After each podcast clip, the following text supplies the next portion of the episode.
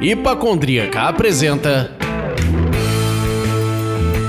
Surra de Lúpulo. A geração que nasceu nos anos 90 sempre contará nas mesas de bar onde estava durante o 11 de setembro, no fatídico 7 a 1 da Alemanha, em quem votou em 2018 e principalmente o que bebeu e como viveu em mais de 290 dias de pandemia no Brasil e no mundo. A primeira pandemia do último século. Esse ano que acaba hoje.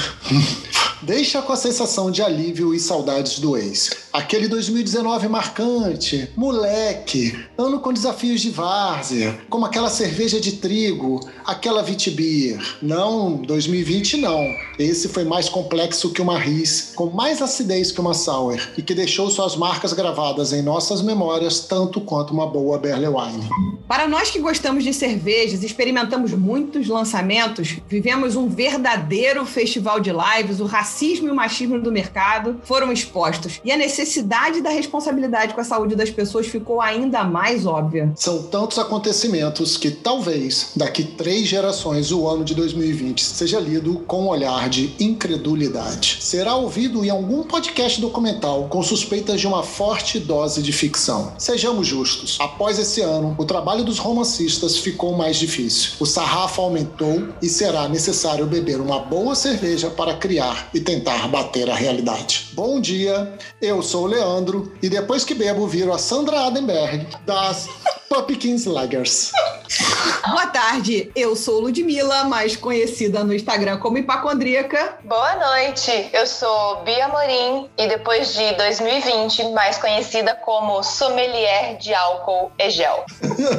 Estamos aqui pegando a última pá de cal para enterrar definitivamente o ano de 2020. Vamos agora brindar esse último encontro cervejeiro no Surra de Lúpulo. Então, Bia, por favor, o que, que você está bebendo? Lud, eu tô tomando uma cerveja da Brewdog, a Punk AF, né? Que é a Punk Alcohol Free. Free. é uma India Pale Ale sem nada de álcool. Tá bem delícia.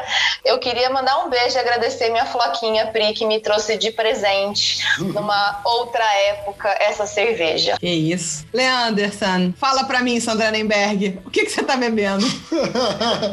Calma que eu ainda não bebi, mas eu estou bebendo uma Pumpkin Helmet da Kumpel, uma Pumpkin Lager. E você, dona Lu? Eu tô bebendo uma da Molinários, uma American IPA, porque eu não posso fugir das minhas raízes, né? A Spice Mary, ou Mari, não sei. Enfim, Tintim, saúde. Saúde. Vai de retro 2020.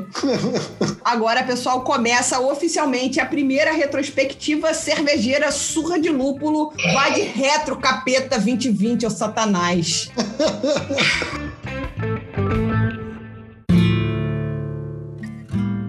Janeiro nem bem começou e o brasileiro não teve nenhum minuto de paz. Nem bem virou o ano e a primeira super treta cervejeira se instalou. A cervejaria mineira Baker foi alvo de investigação por conta das mortes e intoxicações causadas pelo consumo da cerveja Belo Horizontina e depois de outros rótulos. Em junho deste ano, a polícia concluiu o inquérito no qual 11 pessoas foram indiciadas pela intoxicação de pelo menos 29 pessoas, deixando 7 mortos. As famílias ainda buscam sem sucesso a reparação dos danos. Logo no começo de janeiro também, a Brewdog lança o seu primeiro, e supostamente também o primeiro do mundo, o seu bar AF, Alcohol Free, no Reino Unido. São 15 torneiras e mais latas e garrafas dessa bebida sem álcool. Um posicionamento da marca e com uma loja conceito e exatamente sobre essa cerveja que eu tô tomando hoje. Ouça o programa 36, especial de Natal, no qual a gente fala sobre cerveja sem álcool com os podcasters do Naru Rodô. Foi bem legal. Acaba janeiro e começa fevereiro com aquela dose de esperança que 2020 se mantém um ano positivo.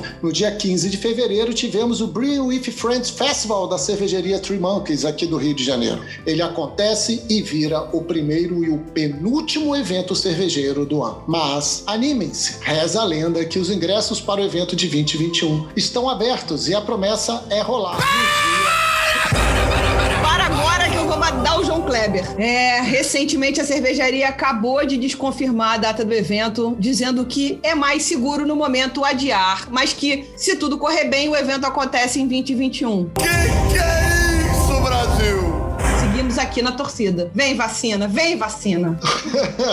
Bom, o ano tentou dar umas boas notícias pro mercado cervejeiro. Inclusive, rolou a abertura da primeira franquia do Tap Room da Dogma, logo no começo de fevereiro. Ô, Lud, logo em seguida, a Blondine lança um projeto piloto de uma nanomaltaria para atender inicialmente o, o consumo da própria cervejaria. Foi desenvolvido pelo mestre cervejeiro Allan Kardec, que inclusive já passou por grandes outras cervejarias, como a Ambev e Heineken, e tem uma capacidade para 800 quilos de malte, né, o cereal germinado. E aí a, gente está esperando, quem sabe, mais uma oportunidade, né, dessa tão esperada escola cervejeira brasileira com os nossos produtos, nossas técnicas, nossas inovações. Final de fevereiro foi dando essa boa notícia com a Blondine. A gente entra no mês de março achando que vai dar tudo certo. A história da Baker tá rolando ainda, mas você fala: não, agora o ano vai engrenar. Rola o Festival Brasileiro de Cerveja de Blumenau. Aí vem uma grande bigorna em nossas cabeças, quase como se fosse uma Carolina Oda caindo em cima de nós. Foi o último evento cervejeiro do ano, meus amigos. Em março foi o último evento cervejeiro do ano, porque João Kleber de verdade veio da China. E a quarentena é decretada em todo o país e tudo para a pandemia do coronavírus. Momento de revenção no mercado cervejeiro. Era delivery sacado para atendimento via WhatsApp. Era cervejeiro ultrapassando é, ponto de venda. Era ponto de venda ultrapassando distribuidores que ultrapassavam cervejeiro. Era cervejeiro seguindo pra frente. Era cervejeiro seguindo pra trás. Ninguém sabia o que fazer com tanto estoque. Tentava vender, tentava tirar, tentava dar. Teve gente fazendo lançamento semanal. Era uma coisa muito louca. Tinha tudo, tudo tudo, tudo menos bar. Grandes empresas do meio cervejeiro criaram ações para ajudar no combate à pandemia ou socorro aos bares e restaurantes. Mas nem tudo estava certo. Deu merda, irmão. Começam as enxurradas de lives no mercado cervejeiro na primeira onda. A produção deste programa tentou contar quantas lives foram, mas perdemos as contas e a gente tem certeza de que foram muitas, muitíssimas. Ainda o são. No livro Guinness 2021 saberemos. Inclusive, nele falará, terá uma nota de rodapé. Bia Morim, além de fazer lives em todos os canais, criou a sua própria. Live a louça comigo.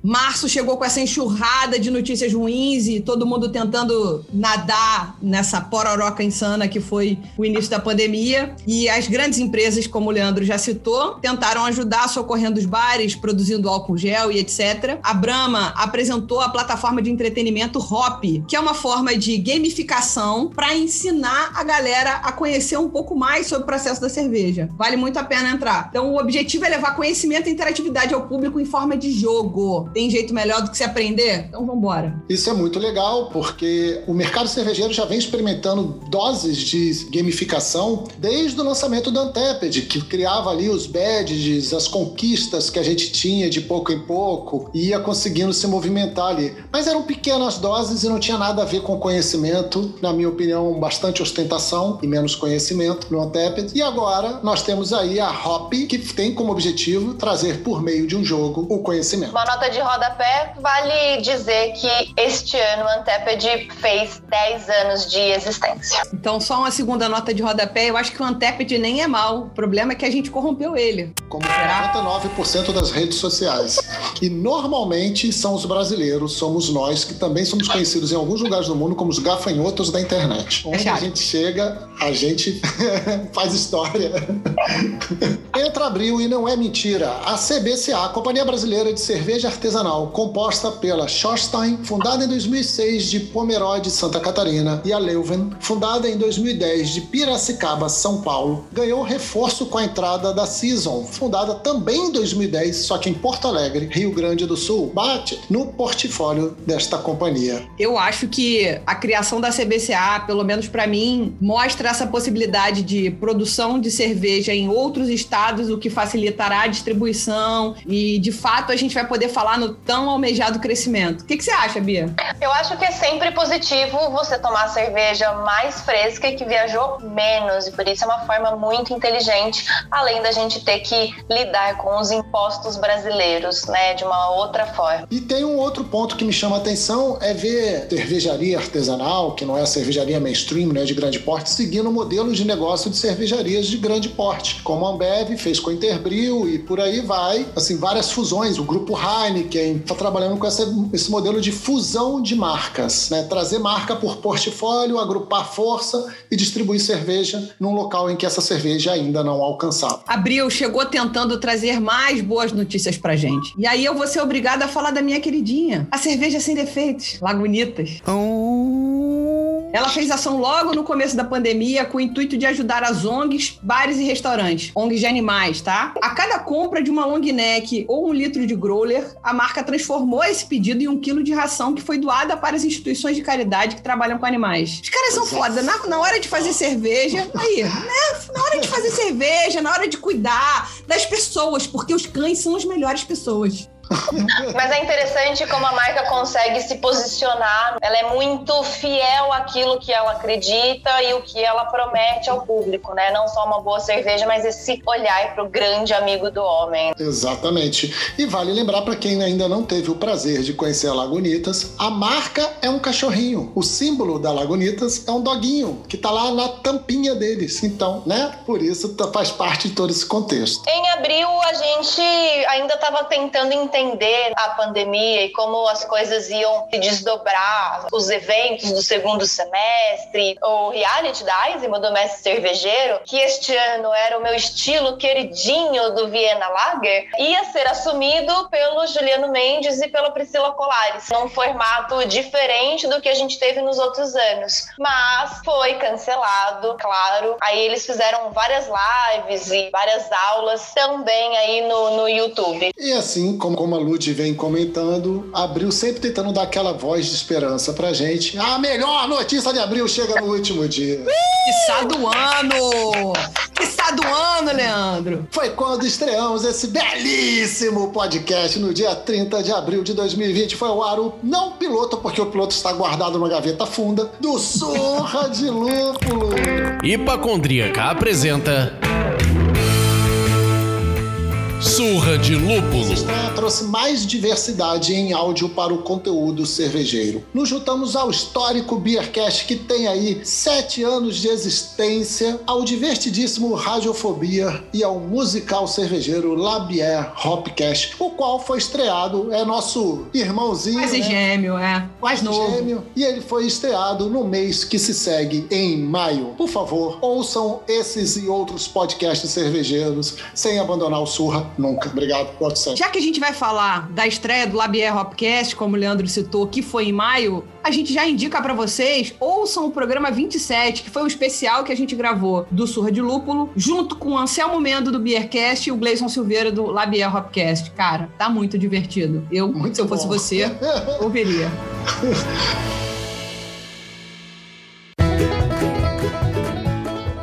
maio, segundo dados do site E-Commerce Brasil, podemos dizer que 2020 foi o ano do crowdfunding, que demonstrou um aumento de mais de 500% do seu uso de financiamento coletivo. E o meio cervejeiro não ficou de fora, a gente já tinha essa metodologia antes sendo usada para nascer em cervejarias ou outros projetos, mas foi no dia 17 de maio que a gente teve essa largada aí dentro do, da, da pandemia pandemia com o crowdfunding para salvar Juan Caloto.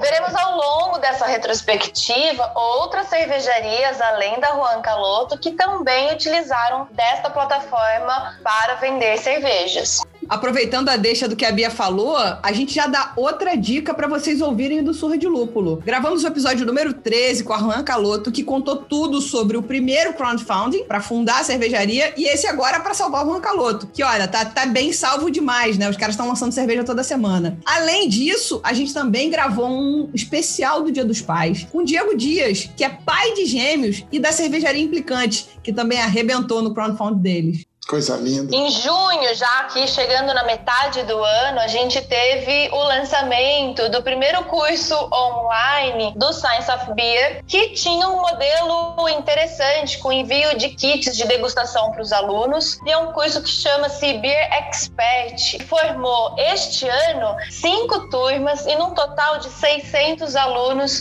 que tinha gente tanto do Brasil quanto da América Latina. E além do que, o corpo docente super capacitado com diferentes professores do Brasil e do mundo também, um formato inédito que a gente não tinha ainda colocado um formato desse tipo online. Com certeza, Bia. E aproveitando a sua deixa, quando fala de professor altamente capacitado, importante no Brasil, podemos dizer que a sua pessoa fazia parte deste renomado curso. Que isso, hein? Coisa linda. Ouvi dizer.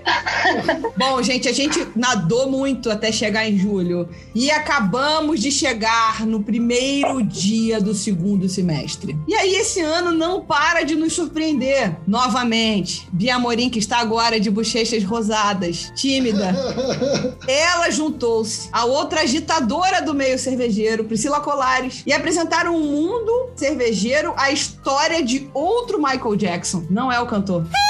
Mas sim o jornalista e autor de livros sobre cerveja, e ainda aproveitaram essa viagem e fizeram um passeio pelas cervejas inglesas num evento épico de duas noites. Foi demais, eu participei. A gente terminou o evento depois de, sei lá, talvez mais de 100 horas estudando especificamente sobre o tema e a gente literalmente finalizou chorando, muito emocionadas com tudo que a gente descobriu. Acho que o próprio momento, a gente já vive no Brasil um momento cervejeiro de transformação. Ainda chega 2020 com todos esses desafios e todas essas questões aí que a gente estava tendo que lidar. Ouvir e ler e, e entender um pouco mais sobre Michael Jackson era entender sobre a gente também. E o que, que a gente está buscando aqui, o que o Surra está buscando, por que, que a gente está compartilhando conteúdo, por que, que a gente fala de cerveja, por que, que a gente se emociona com cerveja, né? Foi épico. Obrigada. Segue o baile de cancelamentos e remarcações dos eventos cervejeiros de 2020. O Mundial de la Bière São Paulo é cancelado e reagendado para 17 a 20 de junho de 2021. O evento carioca, mais tarde, foi cancelado de forma presencial para ser realizado online. Nesta mesma onda, o IPA Day, que deveria acontecer em março de 2020, fora transferido para 13 de novembro de 2021. Estamos realmente fechando o ano com dois eventos cervejeiros. Eu só tenho uma coisa pra falar aqui, senhor, dá licença, levantei até minha mão, tá? Vem vacina da Rússia, da China, Itaquaquecetuba. sei lá, cara. De onde for? Da Rússia eu já tô questionando porque caiu no meu WhatsApp, eu não sei se é fake, ainda não joguei num- numa fact check, mas eu vou jogar. Que dizendo Porra, que a da Rússia recomenda que você não beba 42 dias sem beber. 42 dias depois da vacina. É, vai ser foda, hein, gente? Vai ser foda. Pra gente aqui do mercado, entendeu? Cai o pano e o clima fica tenso. Ainda em julho, talvez tirando o primeiro tijolo dessa desconstrução tão necessária, no dia 3, a Cafusa é retirada de circulação pela cervejaria Dogma. Acontece que a gente tinha no rótulo a imagem de uma mulher escravizada. Aconteceu via Twitter, algo um pouco inesperado. Então, ninguém nunca tinha se dado conta, ninguém nunca tinha se feito essas perguntas. É o primeiro movimento que a gente vai ter. E a cervejaria Dogma foi procurar entender e juntou uma equipe formada por sommeliers negros para buscar lançar outro estilo de cerveja para refazer essa cerveja talvez no modelo mais 2021, uma nova cabeça. Vale dizer só rapidinho, Bia, que a cerveja foi recolhida do mercado, né? Ela foi retirada de circulação e aí eles resolveram fazer essa, esse segundo movimento de educação interna, eu acho, na verdade. Que é importantíssimo, por isso que você bem comentou do primeiro tijolo que a gente tirou, ou o primeiro tijolo que a gente colocou para começar a construir alguma coisa certa. E é um tijolo fundamental, porque na virada do século, nasceu uma das primeiras cervejarias artesanais aqui do Rio de Janeiro, a Devassa, que objetificava as mulheres e denominava suas cervejas de acordo com seus estilos como loura, ruiva, negra, índia e sarará. Isso aconteceu durante muitos anos e ninguém se questionou o que que isso representava culturalmente socialmente e estruturalmente entre nós que estávamos ali bebendo aquelas cervejas, pedindo sempre para descer uma ruiva na mesa. Esse primeiro tijolo que a Bia comentou era realmente o primeiro de muitos que viriam surgir este ano. Durante o crowdfunding da Implicantes, uma postagem no Facebook de divulgação da campanha gera comentários racistas nem um pouco estruturais, apenas racistas mesmo. Temos que dar nome e deixar claro o que é. Mas o tiro saiu pela culatra. A repercussão, de alguma forma, ajudou que a cervejaria ficasse ainda mais conhecida do grande público. Bateu brilhantemente a meta de arrecadação para continuar implicando com vocês, seus racistas. Inclusive, um copo muito lindo e latas com um design muito forte, mostrando né, o quanto que a cerveja não é só o que está no copo, é o consumo político, é tudo aquilo que ela consegue consegue alcançar culturalmente falando. Sim. A gente teve o prazer de receber a Sara Araújo, a gente teve o, o, prazer de receber a Madu do Preta Cervejeiras e o Diego das Implicantes, que falou tanto disso de a cerveja ser um hábito tão gregário e que a gente precisa desconstruir e derrubar esses muros elitistas que a gente encara por aí.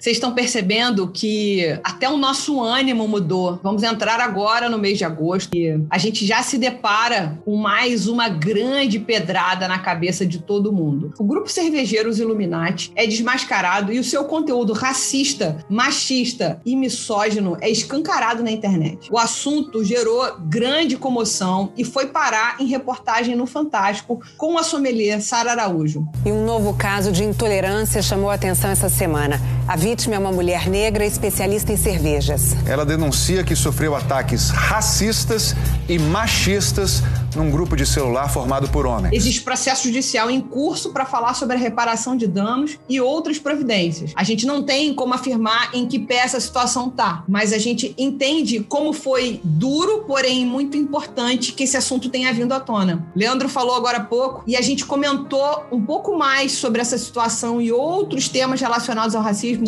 com a própria Sara no programa número 30 do Surra de Lúpulo. Eu acho que é importante a gente ouvir, porque a ignorância só é corrigida com conhecimento. Como a gente perde tempo, né, tendo que lidar com essas questões que pareciam ser tão antigas, porque, por exemplo, a Sara tem um projeto lindíssimo de harmonização com literatura. Maravilhoso. De harmonizar a cerveja com música, com literatura, com comida. Era pra gente estar tá falando sobre isso. Tem que trazer essas outras potências, porque não dá para perder tempo com as pessoas que têm que ser esquecidas. Tem que trazer as pessoas para falar da paixão delas e não das dores, né? Mas a gente vai precisar ouvir, se comover, criar empatia, porque cerveja, de novo, né, é, é capital social. Aproveitando o gancho aqui, a Bia falou da harmonização que a Sara faz entre cervejas e música. Vou tentar levantar os ânimos falando que foi logo no começo de agosto que a Eisenbahn lançou o projeto musical em homenagem a Doniran Barbosa, que completaria em 2020 110 anos. O disco de músicas inéditas do sambista foi disponibilizado no Spotify e conta com a participação de artistas consagrados como Elza Soares e Zé Cabaleiro. Por onde andarás, Zé Cabaleiro?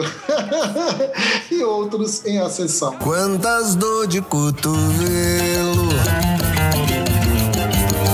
eu bebi na minha vida. Zé Cabaleiro só me lembra assim: eu disse calma, alma minha, calminha. Você tem muito que aprender.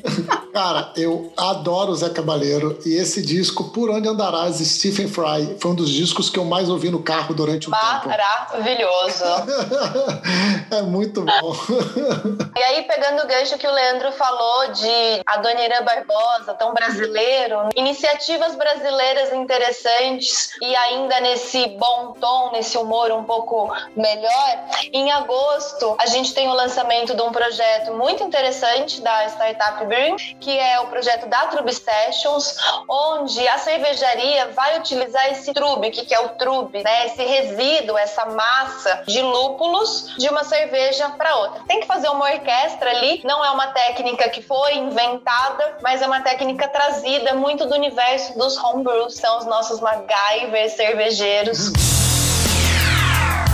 para fazer essa economia é, nesse pensamento e em sustentabilidade e tantas outras coisas que a gente vai continuar discutindo cada vez mais aí nos próximos anos. Aproveitando que a Bia entregou toda essa informação sobre esse projeto da startup, a gente conversou com eles no programa número 26. Então, a gente pôde conversar com a cervejaria e entender um pouco mais como é que funciona esse projeto e todas as outras maluquices que eles estão inventando por lá. Então, anotem aí, programa 26, inovação com a startup Brewing. E é importante a gente também levantar isso, que assim, desde o começo do Surra de Lúpulo, toda vez que a gente chama um cervejeiro para trocar uma ideia com a gente, a parte de sustentabilidade, reaproveitamento de material, custo de insumos, sempre vem na conversa. Ela aparece ou provocada por nós, ou a gente faz a pergunta, ou o cervejeiro levanta como isso tem sido importante, quanto isso é vital para um mercado que vive de insumos importantíssimos importados. E não só disso, insumos que até então, até a Trube Sessions, era pouco aproveitado. Eu ouvi o programa com a Gabriela Müller e ela falou algo muito interessante, a questão da importância da pesquisa e inovação ser brasileira, né? Muito legal, esse programa é, é de dezembro, né? Sim. Ótimo você ter lembrado disso, Bia. É, a gente fala no programa número 33 com a Gabriela Miller da LevTech como é importante que a inovação e a, e a pesquisa sejam do nosso país, né? Que a gente detenha essas informações. Então, vamos seguir, vamos tentar aqui fazer isso florescer nesse país. Na década de 90, e todos nós aqui que apresentamos esse programa, certamente assistimos TV na década de 90, assim espero eu, para não ficar no vácuo, falava assim nos programas de, de, de auditório da tarde durante a semana. Vamos falar de coisa boa, fulana, vamos falar de TechPix. Não, nenhuma piada. Só o Leandro que riu. Bia devia estar vendo TV Cultura nessa época. Pra galera mais jovem, o Tá No Ar fez a versão disso no Jardim Urgente com o personagem do Velder falando Zé Fumaça, vamos falar de coisa boa? Vem comigo. Na verdade, a gente vai falar de cerveja sem álcool. Sim, eu sou uma pentelha quando eu me fixo num assunto e eu vou encher o saco de vocês com isso sim. A Heineken esse ano promoveu um evento para mais de mil pessoas. Vocês vão falar: Meu Deus, não pode aglomerar. Mas foi a transmissão da final da Champions League num grande drive-in. E aí, a cerveja que foi servida lá foi a Heineken Zero que estava sendo lançada. É genial da marca, sensacional. Depois que eu comprei, gelei e bebi a minha primeira Heineken Zero, ando dormindo eu e a Eliana Lu na cama atualmente. Então, quem não provou ainda, por favor, prove. Cara, eu vou te falar que o lançamento da Heineken Zero vai virar caso de estudo de marketing nos próximos anos, porque eles estão atacando diversas faixas de público, diversos níveis de interesse em cerveja de uma maneira muito inteligente. Eles fizeram parcerias com o supermercado e têm enviado, depois que você compra de uma cota para cima de cerveja, eles mandam uma Heineken Zero para você. Então você comprou, sei lá, seis latinhas, ganhou uma Heineken Zero. Eu tipo, ah, beleza, isso aqui tá na hora de parar, começa a beber a zero. Já vem essa mensagem aí, ó, encaixada. Eles distribuíram nas ruas do Rio de Janeiro, especificamente para taxistas e motoristas de aplicativo. Olha que inteligência. Como eu soube disso, eu entrei num táxi e aí eu estava voltando da reunião, entrei no táxi, o taxista começou a falar: Você já bebeu cerveja zero? Eu falei: Já, já bebi. Ele, pô, não sei se é bom não. Eu falei: É bom, pode beber, cara, não é ruim não. Vai lá, vai, pete as caras. Mas por que você tá perguntando isso? Parei ali, o cara tava dando cerveja, fui pegar, era zero. Aqui. Aí ele abriu o porta-luvas, tinha duas Heinekens. Ele não pegou uma, ele deu a volta no quarteirão e pegou a segunda. Mesmo sem saber se ia gostar. Ô, brasileiro, você precisa estar estudado. É, na verdade, assim, eu também tenho a teoria que, de graça, injeção na testa, ônibus errado e jornal em japonês, né?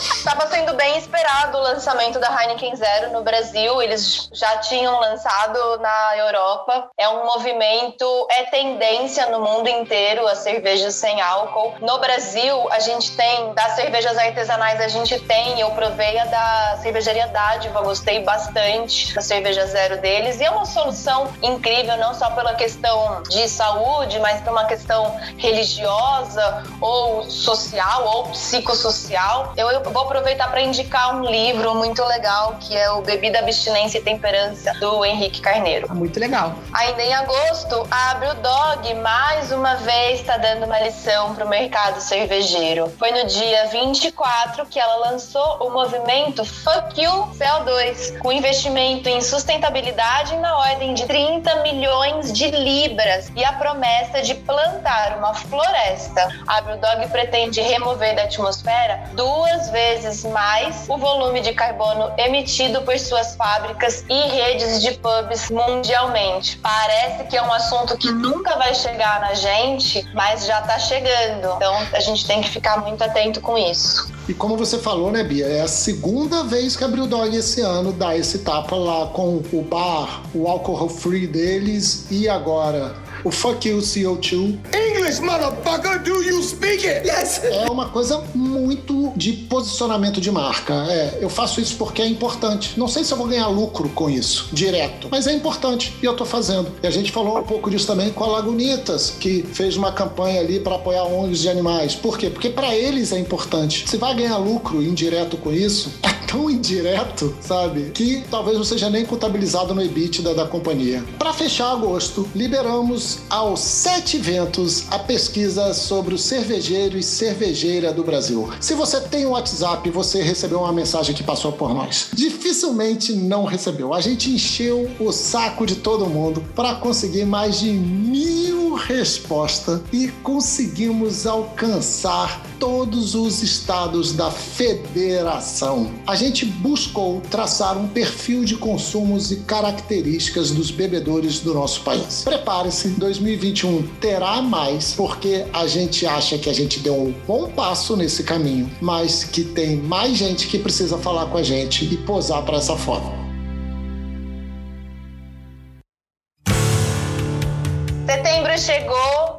Baden-Baden, logo no comecinho do mês, mostrou que o mundo virtual não estava só nas lives, mas também na cerveja e na embalagem. Eles lançaram as novas latas de 355 ml deles, que tinha um QR Code impresso para que a gente fosse redirecionado para o site da marca e pudesse vivenciar lá uma experiência de realidade virtual com a degustação. Acho que é algo bem novo e que aí lá na frente a gente ainda vai ver muito sobre realidade virtual. Já aconteceram algumas coisas nos anos anteriores, mas me parece que a partir do ano que vem, como a gente falou de gamificação, né? Tá tudo Sim. meio conectado, os VRs, os óculos, então acho que é um passo que a gente também tem que ficar de olho. Estamos em setembro, que para mim e certamente para Bia Morim, virginiana como eu, um mês lindo, um mês maravilhoso, mas um mês que veio mais uma vez carimbar pra gente a expressão popular. Quem não tem teto de vidro que atire a primeira pedra. Nunca uma expressão fez tanto sentido no meio cervejeiro. No dia 3, logo depois do meu aniversário, eu aproveito para poder que vocês já anotem na agenda para me dar parabéns ano que vem. O então presidente da Abracerva, Carlos Lapoli, renuncia ao cargo depois de mensagens de cunho preconceituoso e misógina escrita por eles em um grupo de WhatsApp terem sido vazadas na internet. Então, fica mais um tijolo. Já tiramos alguns tijolos aqui, ou recebemos outros tantos na cabeça. Mais um tijolo foi retirado para que a gente pudesse caminhar para um lugar de evolução. E caminhando para esse lugar de evolução, que a Ambev comemorou a 11ª edição do Dia de Responsa Ambev, focada em assumir metas concretas e públicas para incentivar o consumo inteligente de bebidas alcoólicas. Entre os compromissos está o aumento da participação de produtos não alcoólicos ou com baixo teor de álcool no volume total de vendas para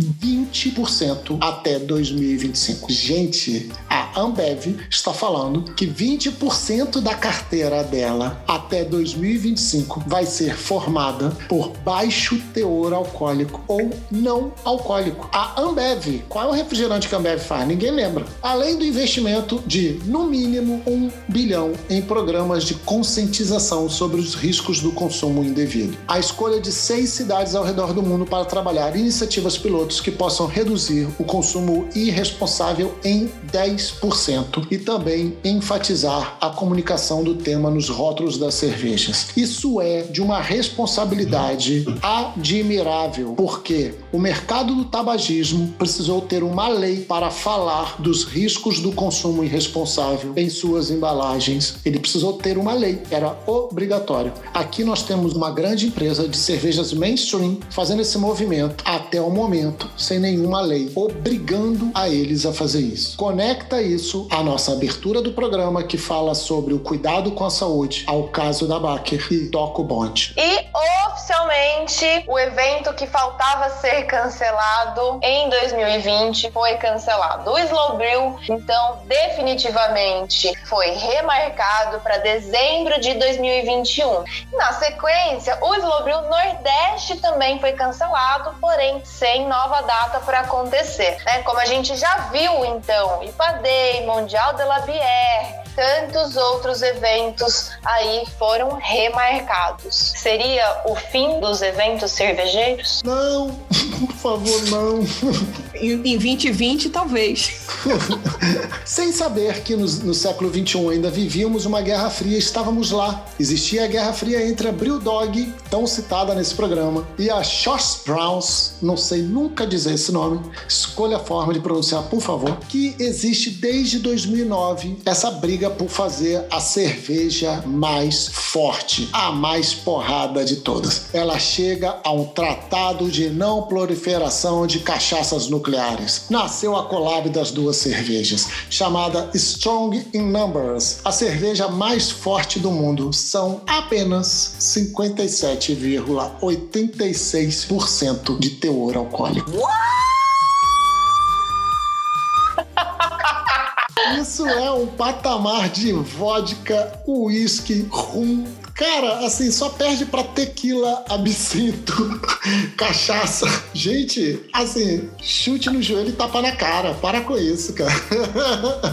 A, a Brewdog, ela é uma cerveja que ela vai do álcool free até o 57,86% de álcool, entendeu? É o compromisso com 880, tá ligado? A Brewdog é da quebrada. Pô. A gente vive falando que é coisa dos americanos serem os extremos, mas são os escoceses que então aí acho que nessa linha de chegada mais próxima a essa realidade, entendeu? Depois de nadar muitas braçadas, a gente olha pra trás e a gente já vê janeiro muito longínquo. Vamos adentrar ao mês de outubro. Estamos chegando no final dessa retrospectiva, meus amigos. E aí, Baden-Baden, acabamos de falar sobre ela ali em cima. Ela não está patrocinando esse programa, infelizmente. Ah, lança o Beer Bath. Ó, agora eu gastei meu inglês, hein?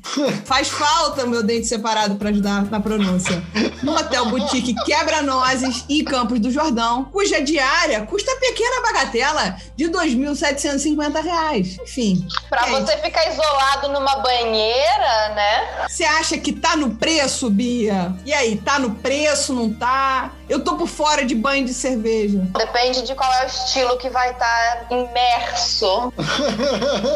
Tá certo. Bom, mas como a gente não tem nenhuma folguinha nesse ano maledeto, o tema seguinte não é tão simples assim quanto falar em um banhinho gostoso, caro, mas dentro de uma banheira de cerveja. A pergunta que fica agora, já que já falamos de insumo, é: vão faltar latinhas? A americana Ball Corporation, considerada a maior fabricante mundial de latinhas, afirmou que há uma carência de 10 milhões de latas de cerveja só nos Estados Unidos no momento. Aqui no Brasil, acreditou que a pandemia ia reduzir a procura. Hum, Eles não conhecem os brasileiros. Mas a demanda até aumentou com a compra para consumo em casa. Eu mesma comprei pouquíssima coisa. Tô- geladeira vazia. Escute o desabafo do, no programa do Beercast que nós participamos. Escute lá o, o desabafo da amiga.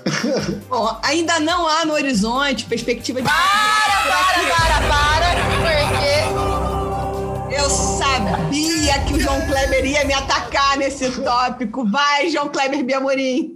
A gente já tá sentindo a falta de lata. Eu acho que várias cervejarias, não só de lata, mas caixa de papelão, coisas tipo rótulo. Várias cervejarias falando, tipo, ó, oh, eu fiquei de entregar, mas não tem como te entregar porque não vai ter nem a caixa de papelão. Então a gente já tá vivenciando isso. Talvez, acho que mais perto de abril, isso deva já ter um normalizado um pouco mais. Agora você vê, né, gente? Como é que a gente vai ter que fazer? Vamos todo mundo tomar cerveja direto daquele rabinho de porco. não acho ruim. Falta growler, né? Eu fiz uma coleção de growler aqui em casa três anos atrás, porque tava na fase de growler. Agora enche, enche, enche teus growler aí, Mi. Em outubro, a gente não pode ter só notícias ruins. Aconteceu algo muito importante que foi o lançamento do programa gratuito de capacitação cervejeira, que é uma iniciativa em conjunto, é uma collab educacional. Olha só que coisa bacana. A Heineken, mais a Graja Beer, mais o Instituto da Cerveja Brasil formataram um programa que tem como objetivo fazer do conhecimento cervejeiro uma porta de entrada para oportunidades de trabalho no setor. Então, dessas vagas, 50% deverão ser preenchidas por mulheres da periferia. Inicialmente, eles vão começar ali, né, no, no Graja Beer mesmo, nessa comunidade do Grajaú, em São Paulo, e a partir do começo do ano que vem, deve percorrer o país e passar por mais de 10 comunidades em cidades como Rio de Janeiro, dos nossos amigos aqui do Surra de Lúpulo, mas também Belo Horizonte, Curitiba, Fortaleza. Ao todo, a iniciativa deve formar mais de 30 turmas até 2023. E aí, assim, a gente fala tanto sobre a questão da acessibilidade à educação, a compartilhar o conhecimento, precisa chegar em quem também vai carregar a bandeja e precisa chegar nas pessoas para que a gente não só democratize a cerveja como sabor, né? Isso também, mas a gente está falando de consciência, a gente está falando de temperança, a gente está falando de apreciação, tudo isso eu acho que cabe é, ser compartilhado ser passado. É um projeto maravilhoso. O Leandro, da Garage Eu acho que ele batalhou bastante para esse projeto acontecer. Muito legal. E é falando de tijolos, já que a gente tirou alguns tijolos nos casos que a gente citou anteriormente, agora a gente tem ver um tijolo de reconstrução que a Lud pediu lá na frente. Um tijolo para reconstruir, para fazer uma coisa nova, diferente desse negócio que a gente está vivendo.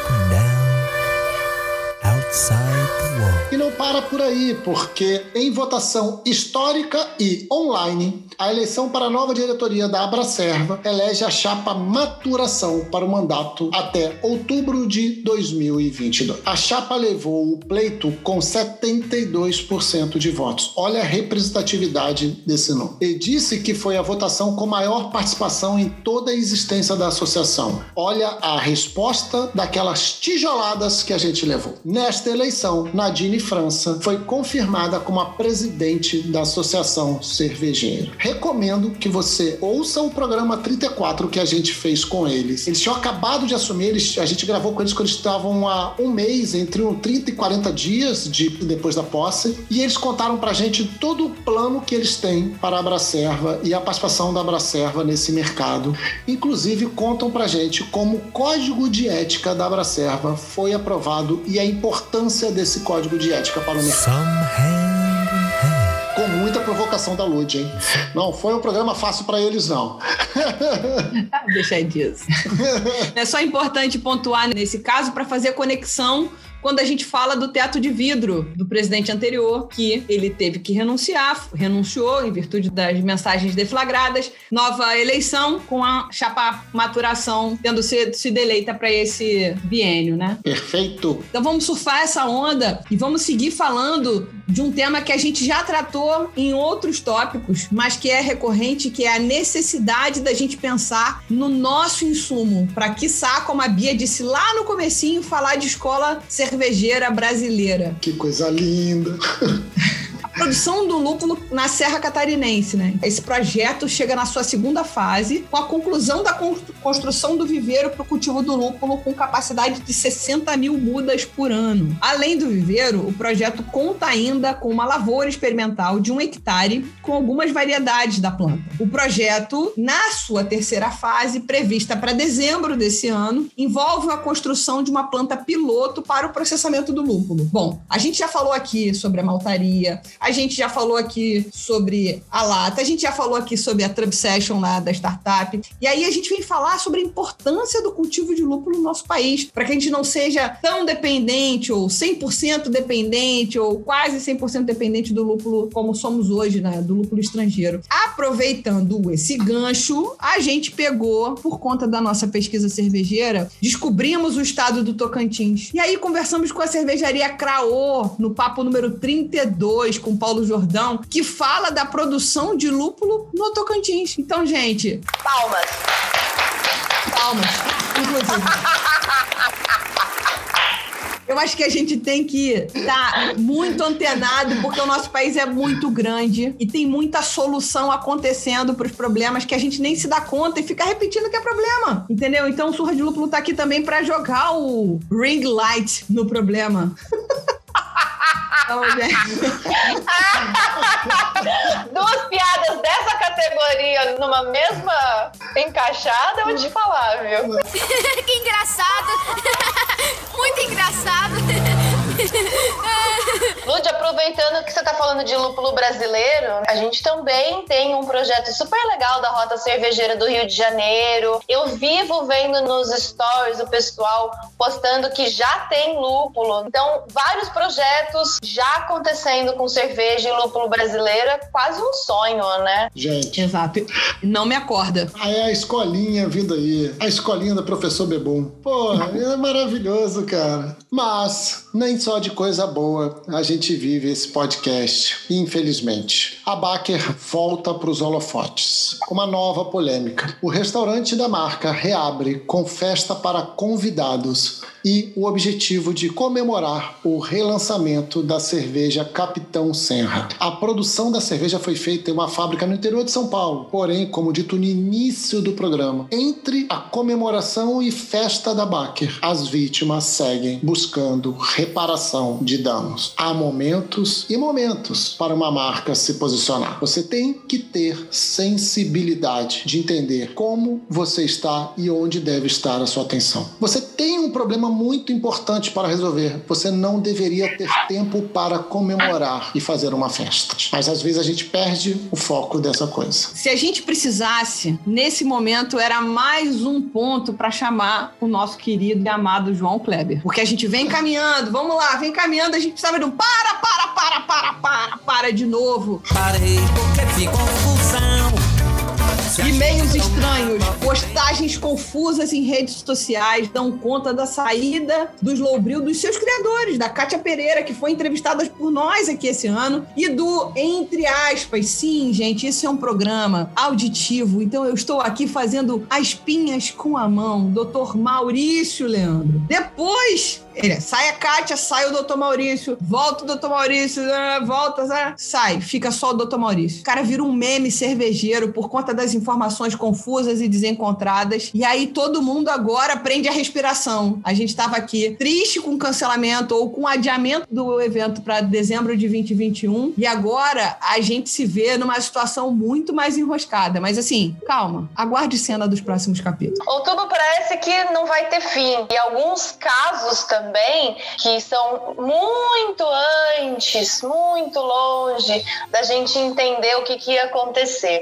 Em 2012, a Dum Cervejaria fecha um acordo com a Vals para adquirir os direitos de exploração e registro da fórmula da cerveja, de uma das cervejas mais famosas do Brasil, a Petroleum. E aí, é agora em outubro, a gente teve a notícia de que a ZX Venture, que é o grupo global de inovação e crescimento crescimento da Bembev foi proibida de produzir essa cerveja da qual ela tinha esse direito de exploração. A Dum alega que houve quebra de sigilo, uma vez que a receita possivelmente foi usada pela cervejaria Nova Brasil, que é lá em San Diego, nos Estados Unidos, e quem toma conta é um dos carneiros. Então, assim, tá rolando isso, cabe recurso da decisão, mas a petróleo continua nesse imbróglio. E assim, a petróleo é ou não é nossa?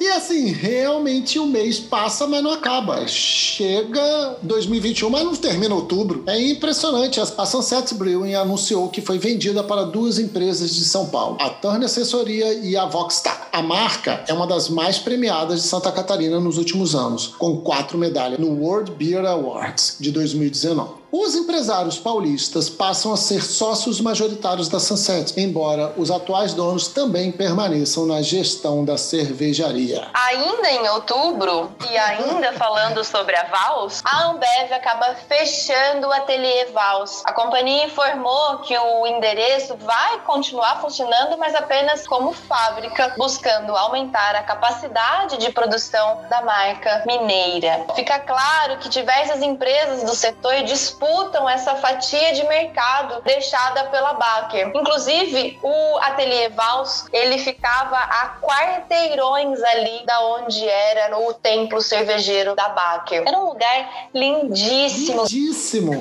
Ganharam prêmio de arquitetura e tudo. É uma pena, mas acho que a gente vive esse momento de muitos fechamentos. E a gente está dando destaque de uma outra coisa, no final das contas, está sendo reutilizada, né? Vamos torcer para que futuramente volte a talvez a ser um lugar um pouco mais turístico. Sim, cara, o lugar era lindo, gostoso de ir. A visitação ali, a produção da cerveja que eles estavam fazendo ali na Mad Lab era gostosa, era uma coisa leve, rápida, assim, uma experiência breve, mas que, cara, era muito gostosa, muito bem apresentada. Você fruía muito bem da cerveja. É uma pena. Bom, gente, para fechar o caixão de outubro, e quando a gente já introduz falando que a gente vai fechar um caixão é porque a notícia não é boa. Mas a gente podia trazer aqui agora. A novela mexicana, que significa o Slowbril, agora tem uma série, uma continuação essa temporada, com três vídeos que seriam cômicos se não fossem trágicos. Dr. Maurício muda o Slowbril de São Paulo para um sítio a 12 quilômetros de Ribeirão Preto, porque ele só quer que Bia Morim vá ao evento.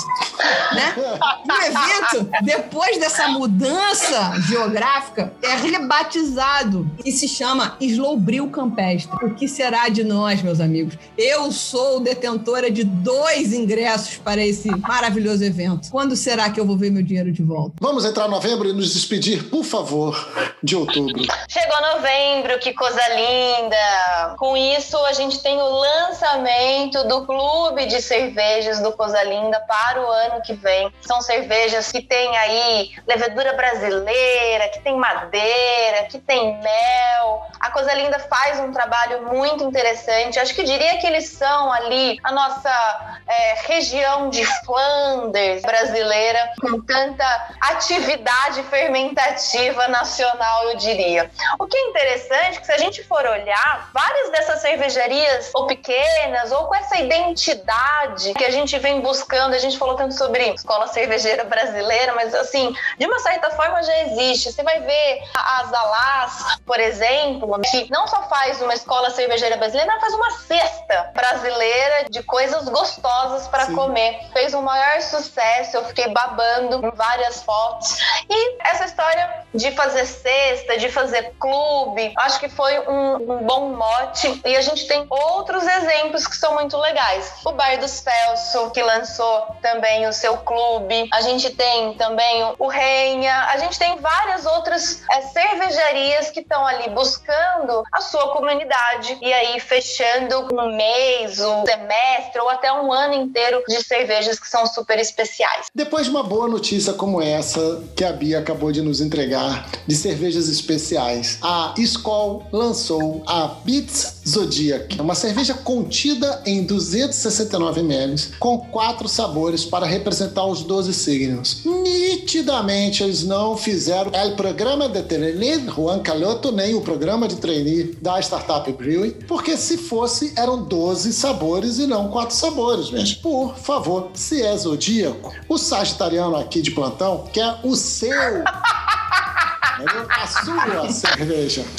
As virginianas que estão aqui comigo querem a sua cerveja. Acerta a indignação. Inclusive, poderiam ser latas colecionáveis, porque tem isso, né? Porra. Cervejeiro adora colecionar um treco, uma lata, um copo, um chaveiro. E aí, para fechar novembro, a gente tem acontecendo o evento Além do Copo, que é um evento que nasceu da ideia de um grupo de cervejeiras formadas por mulheres que trabalham principalmente principalmente atuando no chão de fábrica. E o que é muito interessante colocar é que são mulheres do Brasil inteiro. A gente tem ali regiões do Brasil, esse país tão continental. Gente, quantas Europas, quantas Bélgicas, Alemanhas, e a gente tem aí tudo junto aqui. Então, essas mulheres se organizaram e montaram o Além do Copo. É, foi o primeiro evento desse grupo que reuniu apenas mulheres para dar palestras com o intuito de debater o mercado cervejeiro e dar um pouco de luz ainda mais para essas profissionais e esse debate tão importante que a gente precisa ter aí, conscientizar que o país é grande, que existem é, mulheres trabalhando no chão de fábrica, tem muito a ser dito. Another brick in the wall, só isso. Só uma dúvida aqui, dá licença, senhora. A senhora também deu aula nesse evento aí, né, senhora? Eu a senhora tá em todas, de... hein, senhora? Eu participei de uma mesa redonda com a Rafa Decon, a Talita Cacho, mediada pela Febreciane, onde a gente falou sobre algumas ideias e como a gente passou de inovações que a pandemia nos trouxe ou ideias de inovações. A gente falou muito sobre qualidade, a gente falou muito sobre que a inovação pode estar na qualidade e a inovação está, por exemplo, em todos esses eventos online, toda a estrutura de educação é, é parte dessa inovação também. Certeza. Gente, estamos todos muito cansados muito cansados. Dezembro chegou, finalmente dezembro chegou. A nossa lata tá quase no fim. A gente vai começar o mês falando de notícia boa, né? Porque a gente precisa desses pequenos goles dessa cerveja fresca para poder suportar esse ano muito difícil. Não vou falar amargo, porque as IPAs são amargas e são maravilhosas. Agora, em dezembro, aconteceu o Beer Summit, pensado para ser o maior evento de conhecimento cervejeiro da América Latina. Ele rolou entre 4 e 13 de dezembro, num formato 100% online e reuniu profissionais importantíssimos do meio cervejeiro do Brasil e do mundo. O evento, além de tudo, ainda reuniu uma feira virtual. Oh, é uma coisa impressionante. O que, que foi de inovação, criatividade, pesquisa, estudo, que apesar de todo esse lodo que a gente viveu em 2020, conseguiu florescer de alguma forma. Então, fica aí, dezembro começando com essa boa notícia do Beer Summit. Foi um evento muito bacana, eu participei como ouvinte desse evento. O evento de abertura foi lindo, foi uma palestra, uma aula inaugural. Gratuito, né, inclusive. Gratuito. Foi uma aula que a Silene deu, onde ela fez uma passagem rápida pela história da humanidade. A Silene, eu acho que ela é sempre épica quando ela fala, por isso é uma pessoa muito importante de ser ouvida. E aí todo, todo o evento, né, de abertura, que foi um evento gratuito, eu acho que traz aí as, as próximas discussões. Encerra esse ciclo de 2020, trazendo todos os temas necessários e abrindo aí 2021 com, com essa cabeça fermentando de ideias e esses tijolinhos aí um pouco ainda soltos, talvez, para que a gente possa olhar com melhor olhos as próximas decisões. Muito legal. E não é o único evento de dezembro, porque o Mundial da LabR prometeu e entregou. Nesse ano controvertido, quase todos os eventos cervejeiros cancelados, eles colocaram de pé um formato digital direto do Brewpub na Real no dia 12 do 12. O evento contou com palestras, mesas redondas e degustações guiadas. Pode acabar? Pode acabar o ano agora? mas um excelente exemplo de inovação, de uma forma de se manter em contato com o público deles, num ano que a gente foi obrigado a estar tão distante. Depois de 12 meses de todos esses passos para chegar até o final desse ano tão difícil para gente, mas ao mesmo tempo conseguimos olhar para trás aqui nessa retrospectiva e pontuar situações que foram é, importantes e de vitórias também para o mercado cervejeiro. Então, é, eu queria agradecer primeiro a todo mundo que participou do Surra de Lúpulo esse ano como entrevistado, a todos os ouvintes que deixaram a gente muito feliz e queria agradecer mais uma vez enormemente o carinho da Bia conosco, participou com a gente no programa especial de Dia das Mães. E aí agora volta para esse recorde de programas, que ninguém bateu ainda, dois programas conosco. Então, poxa, Bia, muito obrigada pelo seu carinho, pela sua paciência, tanto no pessoal quanto no profissional, bicho. Então, muito obrigada por ter estado aqui com a gente nesses dois momentos. Lud, obrigada. Obrigada, Leandro, pelo convite. Eu acho que o que eu tenho para dizer de 2020 é que foi um ano de muitas perdas, a gente vivenciou luto de pessoas, a gente vivenciou luto de, de marcas, de sabores, de projetos. Acho que fica o sentimento de vamos digerir tudo isso, vamos entender o que, que a gente precisa fazer para ter um ano novo, diferente, muitas ideias. Eu pensei num dilema novo que é um pouco dessa desconstrução e também de descolonizar um pouco o nosso pensamento, tá? Sabe? Se existe ou não existe uma, uma escola cervejeira, eu não sei, mas existe a criatividade brasileira. Eu acho que a gente tem que tirar um pouco essas correntes e simplesmente ir fazendo. Então, desejo a todos um ano de muita força, de muito suor, de muitos, muitos tijolinhos, muitos e muitos brindes. É, a gente está precisando um pouco de abraços efusivos e apertados e verdadeiros e não digitais. É isso, obrigada. Obrigado, Bia. Obrigado por participar desse programa, obrigado pela parceria que a gente tem tido aí no ano todo. Como a Lud falou, faço delas as minhas palavras. É, obrigado a todo mundo que ouviu o Surra de Lúpulo em 2020. Foi um ano bem acridoce, foi um ano bem extremos e eu quero olhar para trás para 2020 entendendo que é um ano de transmutação, é um ano de transformação, é um ano em que nós que aqui estivemos saberemos como continuar depois, entendeu? Saberemos fazer diferente porque nunca estivemos tão distante e com tanta necessidade de estarmos próximos. Nós que falamos no ouvido de vocês toda semana, toda quinta-feira e recebemos o feedback de vocês enquanto vocês estão ouvindo o programa. Existe uma aproximação que o físico não permite, que normalmente a gente tem barreiras para lidar com isso no físico. Então, como a gente vai transformar os nossos próximos encontros em 2021, assim que todo mundo tiver vacinado, seja lá da origem que for dessa vacina, vai ser uma maneira muito nova da gente mudar, transmutar e dar outro valor para esses encontros. Que 2021 seja um ano de muito mais construção do que de desconstrução. Eu adorei, Bia, que seja um ano de descolonização e que, cara, foda-se se a escola é oficial, se não é, né? O swing brasileiro tá aí. É, e aí a gente faz cerveja de um jeito diferente. Agora só falta a gente beber, talvez, de maneiras diferentes do que a gente vem bebendo até então. Mais Carolina Oda, mais Sara, mais Madu, um jeito muito mais aberto, muito mais permitido do que cheirador de copo. Vamos que vamos, que vem aí 2021. Porra! Aê, valeu! Valeu!